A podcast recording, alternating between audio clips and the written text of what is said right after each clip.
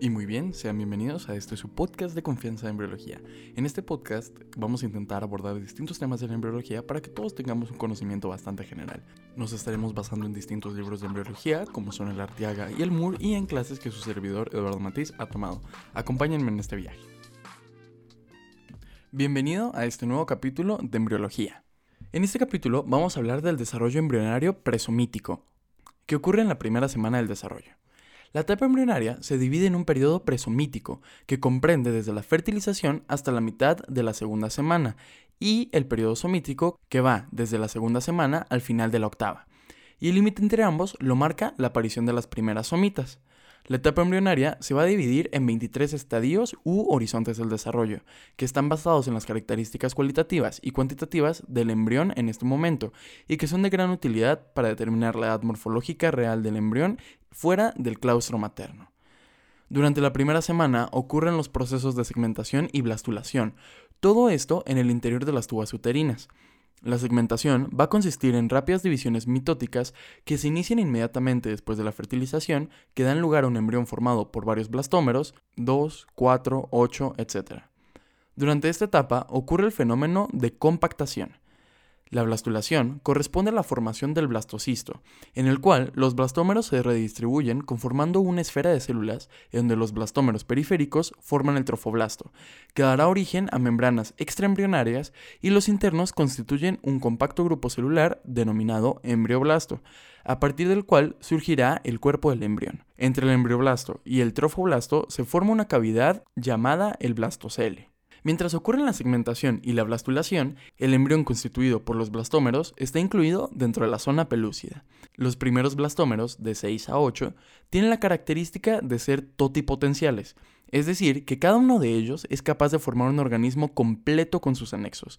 Conforme se incrementa el número de blastómeros, se va perdiendo esta capacidad de formar un organismo completo y se vuelven pluripotenciales, y más tarde multipotenciales, características que algunas estirpes celulares conservarán hasta la vida postnatal. Durante la segunda semana ocurre el proceso de formación del disco embrionario bilaminar y de implantación en el endometrio.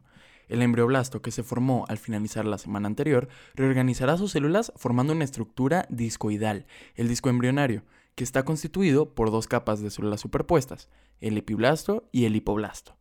Entre el epiblasto y las células del trofoblasto se va a formar la cavidad amniótica primitiva, que pronto será recubierta por una capa de células o amnioblastos que constituyen el amnios.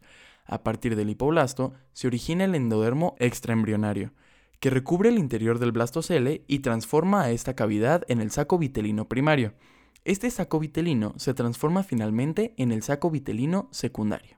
Durante esta etapa se forma también el mesodermo extraembrionario, a partir de las células del endodermo extraembrionario. En el interior del mesodermo extraembrionario se forma el celoma extraembrionario, y el mesodermo extraembrionario se dividirá en dos capas, una somática y una esplácnica. La implantación del embrión ocurre entre los días 6 y 13 más o menos un día.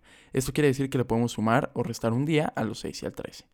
Consistirá en la introducción del blastocisto dentro del estromo uterino, que como respuesta se transformará en la decidua. Para que ocurra esta invasión del blastocisto, es indispensable que se forme el sincitio trofoblasto, en el cual además se va a producir la hormona gonadotropina coriónica humana, que será responsable de transformar el cuerpo lúteo en el cuerpo lúteo del embarazo. El proceso de implantación puede fallar, desde no haber implantación y provocar un aborto espontáneo temprano, implantarse fuera del útero y dar lugar a un embarazo ectópico, implantarse en la parte baja del útero y producir una implantación baja de la placenta, hasta implantarse más allá de los límites de la capa funcional del endometrio y originar una placenta acreta. La tercera semana comenzará con la gastrulación, por la que el embrión adquiere la morfología de disco trilaminar formado por las tres capas germinativas, ectodermo, mesodermo y endodermo. Cada una de estas capas dará origen a los tejidos y órganos específicos. El ectodermo, situado encima de la notocorda, se engrosará y formará la placa neural que se pliega para dar lugar al tubo neural del que se desarrolla el sistema nervioso. A este proceso le vamos a llamar neurulación. El mesodermo se va a regionalizar en el mesodermo paraxial que se va a segmentar y formará las somitas. El mesodermo intermedio y el mesodermo lateral se van a delaminar en el mesodermo esplácnico y el mesodermo somático. El sistema cardiovascular y las células sanguíneas también comienzan a formarse en la tercera semana a partir del mesodermo. Las células sanguíneas se van a desarrollar en los islotes sanguíneos del saco vitelino. Los vasos tendrán su origen por vasculogénesis a partir de los angioblastos.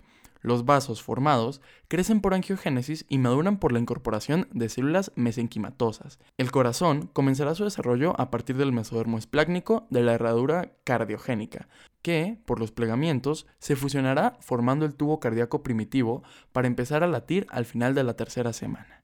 Y con esto daremos el final a la etapa del desarrollo embrionario presomítico. Espero que me acompañes en el siguiente capítulo para hablar del desarrollo embrionario somítico. Hasta luego.